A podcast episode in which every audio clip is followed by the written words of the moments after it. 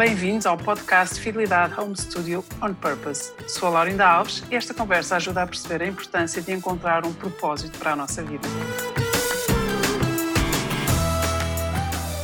Hoje com o Ricardo Zósimo, professor de gestão com doutoramento em empreendedorismo na Universidade de Lancaster, onde deu aulas durante nove anos, com uma experiência internacional muito vasta, Portugal, Irlanda, Reino Unido, Moçambique, Espanha e China. Coordena o curso pioneiro Economia de Francisco e dá uma cadeira que se chama Implementação de Projetos com Impacto, porque é uma pessoa, acima de tudo, focada no impacto. Bem-vindo, Ricardo. Uh, se calhar começava pelo impacto. Como é que nós podemos contrariar o impacto negativo da, desta pandemia, agora que estamos a tentar sair uh, e abrir o mundo e abrir, uh, a retomar a economia? Que impacto é que nós podemos criar ao nível individual, mas também à escala das organizações? Olá, muito bom dia. Eu acho que a maior lição em, em, relação ao impacto é não termos pressa de voltar àquilo que era a nossa vida eh, do antigamente. Acho que essa é a maior lição deste tempo de pandemia que nos obrigou, nos forçou a deixarmos de fazer as coisas como fazíamos antes. E, portanto, o, o grande, a grande lição deste tempo é não termos pressa. Porque quando estávamos em casa, bem podias ter pressa, não podias sair, não podias fazer das maneiras que fazias antes. A pressa aquele tempo, a forma de nós vivermos o tempo era muito diferente. E acho que temos que continuar nesse espírito de viver o tempo de maneira diferente para podermos redescobrir as coisas incríveis que a nossa vida nos pode dar. E, sobretudo, há duas outras coisas que eu gostava de partilhar que tenho visto. Uma é uma solidariedade enorme entre pessoas que antes não se falavam, apenas tocavam breves palavras, como os vizinhos. Uh, acho muito interessante nos prédios onde tenho muitos amigos, que as pessoas começaram a saber o nome dos vizinhos, a saber que aquela senhora eh, come grelos ou precisa de couves ou precisa de alguma coisa eh, em especial que lhe dá aquele carinho, que lhe põe aquele sorriso que lhe faz falta. Eh, eu, por definição, vou aqui a um café, desde que abriu, desde que pudemos abrir, vou aqui a um café e tenho falado com o senhor e ontem ele dizia-me, uma das coisas boas desta, desta pandemia foi tê-lo conhecido assim a filha dele quer vir estudar para a Nova e de repente criou-se um laço humano entre uma pessoa que servia café e uma pessoa que comprava café. Um laço humano que abriu uma série de conversas diferentes. Portanto, acho que isso, acho que isso, é a maneira como revemos o tempo e a maneira como revemos a forma, as coisas que fazemos com o tempo, acho que é, é muito importante. Ou seja, o mundo uh, parou primeiro, ficou mais quieto, mas realmente desacelerou. E neste desaceleramento, eh, tu acreditas que as pessoas estão preparadas para não voltar a acelerar, não voltar à vertigem? Ou seja, uma coisa é o que, é, o que seria o ideal, outra coisa é aquilo que tu achas que é o real. Eu acho, sobretudo, que para descobrirmos o nosso verdadeiro propósito pessoal, social, eh, familiar, onde quer que estejamos no nosso contexto, não podemos voltar a acelerar uh, àquela velocidade. Tenho uma, tenho uma experiência muito interessante aqui em casa. Uh, tenho uns radiadores que deixaram de funcionar. É o normal, passou o inverno, não trabalharam muito, teve quente, deixaram de funcionar. E veio cá o senhor tratar dos radiadores. O senhor vinha, tinha vindo, demorou bastante tempo a vir, porque tinha estado no Algarve a montar uma piscina. E ele veio já no começo da pandemia. E as palavras dele para mim foram muito significativas. Estamos a falar de um senhor que monta piscinas, monta radiadores, monta sistemas de água, de água quente e água fria. Disseram, a vida era rápida demais. Não, eu não posso estar no Algarve e vir a correr para cima para lhe arranjar isto. Ele próprio sentia. Agora, claro, as pressões da vida obrigam-nos a fazer isto, mas acho que este tempo de confinamento nos permite pensar: olha, aquilo era tão importante para mim e se calhar já não é. Uh, Interessa-me esta questão do, do, ritmo e do impacto. Como é que nós agora podemos criar impacto, uma vez que esta é a tua área core? Eu acho que temos que ser eh, mais cuidadosos com a questão da carteira. Uh, acho que nós temos que ter realmente cuidado na maneira como gastamos e distribuímos a nossa riqueza, quer a nível pessoal, quer a nível da família, quer a nível do bairro, quer a nível da cidade, quer a nível do governo central. Acho que a distribuição da riqueza tem que ser uma maneira de viver. Um, e há muitos, muitos exemplos. Uh, muitas das pessoas que estão no interior do país estão a sofrer gravemente com esta crise. Então, eu, eu por exemplo, uh, mandei vir seis garrafas de vinho do Dão de um produtor que eu conheço e que já bebi garrafas, telefonei. Claro, não é nenhum site que te vai dar essas garrafas, não é nenhum pagamento via cartão de crédito que vai dar essas garrafas, tens que investir um bocadinho mais para mandar vir seis garrafas dessas. Mas estás a distribuir a tua riqueza de maneira diferente, estás a ajudar um produtor que precisa e estás a realmente a conectar com aquela pessoa. Ou seja, não é deixar de consumir, não é? É, é dirigir melhor. No fundo, esta campanha do compre português, vá de férias eh, cá dentro, tudo isto para redistribuir a riqueza, primeiro de portugueses entre portugueses, é mesmo focar melhor, não é deixar de gastar, porque eu acho que isso pode assustar também quem vive, quem vive daquilo que nós consumimos e quem vive daquilo que, que todos compramos e transacionamos. Claro, mas há uma, há uma questão muito importante de impacto e que está ligada com nós demonstrarmos a gratidão que nós temos pelas pessoas continuarem. Quando veio o senhor do Correio entregar-me uma encomenda que eu comprei eh, em Viseu para, para Lisboa, vem um senhor do Correio que tem que trabalhar.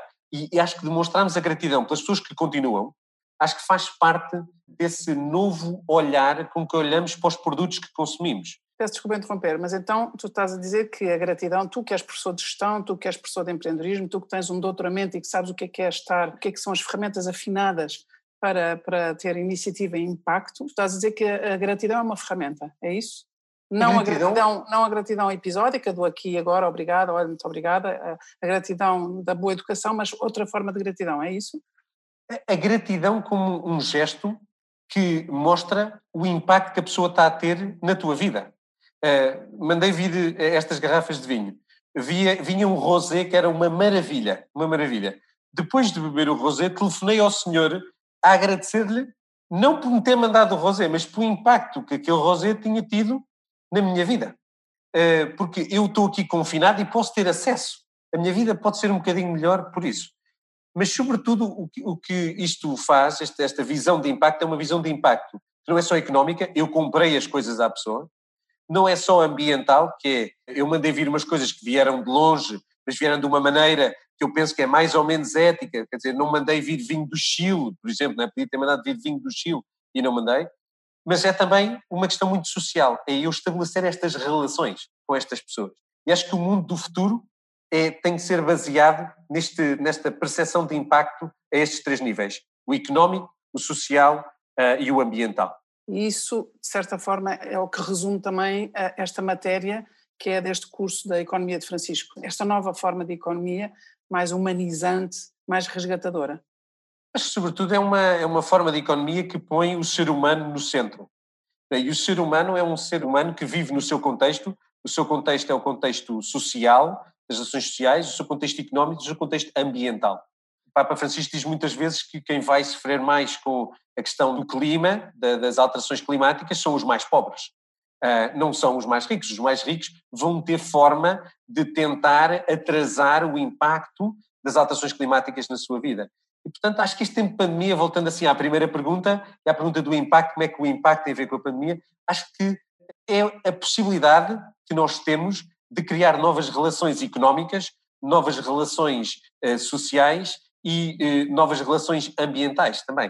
Temos vários amigos que fizeram uma experiência ambiental muito interessante, eh, que convido todos os ouvintes a fazerem, que é, eh, obviamente, pôr o lixo orgânico na rua, obviamente, porque é uma questão de saúde, mas guardar, em vez de ir pôr o lixo reciclado aos depósitos de reciclagem, guardar esse lixo reciclado e amontoar, nas próximas semanas, amontoar para terem consciência do, do lixo reciclado que tu fazes. E os resultados, há várias pessoas a, a, partilhar isso entre o nosso grupo, eh, os resultados têm sido incríveis de consciência de mas eu não preciso desta caixa, mas eu não preciso, mas porquê é que isto vem desta maneira? E de, de aos poucos irmos percebendo melhor uh, as diferenças e o que é que podemos fazer de diferente na nossa vida a grande questão das nossas vidas é o como, não é? Tudo isto faz muito sentido. Tu já deste exemplos concretos e isso ajuda-nos a perceber os pequenos e os grandes como, mas gostava de voltar a esta questão do como é que se faz, como é que nós, a partir de agora, fazemos para esta retoma, para nos sentirmos mais seguros, mais confiantes. Já falaste da gratidão, eu também já te ouvi falar da compaixão, também como ferramenta, não só uma, a compaixão como sentimento humano, mas como ferramenta de eficácia. Diz uh, como é que tu achas que são estes como, deste novo mundo, deste novo tempo? Eu acho que o como é, é, muito importante. A compaixão tem a ver com este sentimento eh, de não julgar o que os outros fazem, que eu acho que é um, um sentimento muito importante. e a todo o momento tu conseguires eh, compreender porque é que as pessoas fazem de determinada forma.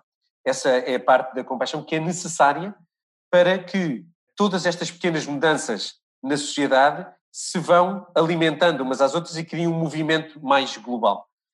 A compaixão permite-nos também que nós vejamos que uma pessoa que é completamente diferente de mim pode ter pontos de contacto comigo que são muito fortes. Pode viver uma vida eh, que, com a qual eu gostava de estar alinhado, mas se calhar não tenho possibilidade de estar alinhado pela minha condição eh, social, pelas minhas condições económicas, pelas minhas condições ambientais. Um, acho que em relação à tua pergunta assim de uma maneira mais holística, uh, penso que ninguém vai fazer a diferença sozinho. E acho que a pandemia pôs-nos muito essa questão em causa, que é ninguém, nem o primeiro-ministro inglês salvou sozinho, precisou de um, enfermeiro português e de uma enfermeira uh, australiana e da Nova Zelândia. Ele não se salvou sozinho e é o primeiro-ministro, tem acesso aos, aos melhores cuidados, mas não se salvou sozinho.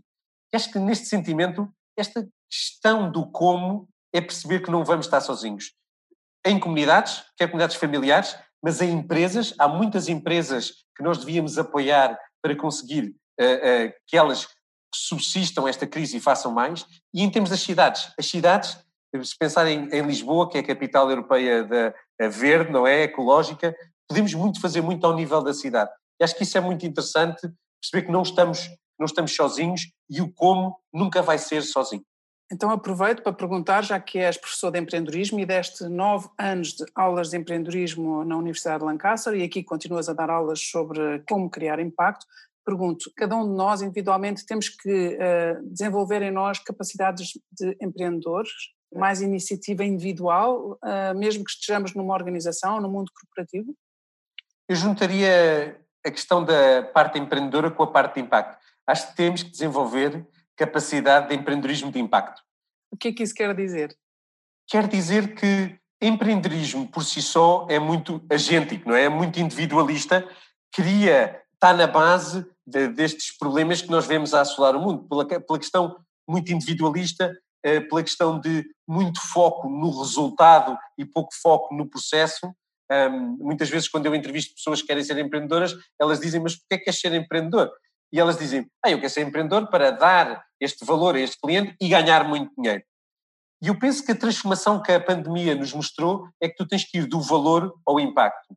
É, tu podes ganhar muito dinheiro, tu até podes, como consequência das tuas ações, como consequência da tua vida, mas isso não se faz por dar só valor, mas faz sobretudo por tu transformares a vida das pessoas a quem serves. Quer sejam os teus empregados, quer sejam os teus clientes, quer sejam a comunidade que está à tua volta. E aí vamos àquela célebre máxima que é as pessoas não se servirem das empresas, nem das organizações, mas servirem as empresas, as organizações e as comunidades. Completamente, completamente. E vemos que os, aqueles empreendedores e os projetos empreendedores, não falo só de pessoas empreendedoras, mas falo de projetos empreendedores que neste momento estão a, a conseguir mostrar novos caminhos às pessoas e acrescentar transformação na vida das pessoas são aqueles que vão ser vencedores no futuro. Os outros que se focam só em dar valor vão ser aqueles que não vão subsistir, porque com menos riqueza, se vamos distribuir a riqueza de maneira diferente, vamos distribuir para aqueles que transformam mais facilmente a nossa vida. Muito bem, não sei se queres dar algum exemplo muito concreto disto, de quem está a conseguir, quem te parece que está a conseguir e quem pode eventualmente esbarrar no muro? Há uma empresa de carpetes que eu gosto muito que se chama Interface. É uma empresa assim muito diferente porque faz carpetes e muito para o mercado eh, do norte da Europa, mas é uma empresa que faz carpetes ao preço certo, com as técnicas ambientais certas e que desenvolve uma relação com a comunidade muito boa. As pessoas adoram trabalhar lá, os empregados adoram trabalhar lá, as pessoas adoram ter aquelas carpetes. Porque eh, este é um exemplo que eu gostava de relevar que é, é muito fácil fazer produtos ambientalmente ótimos, mas muito caros. É muito fácil fazer produtos ambientalmente péssimos, mas muito baratos. É muito fácil tratar muito mal os empregados, tratar muito mal os clientes, enganar os clientes, enganar os empregados.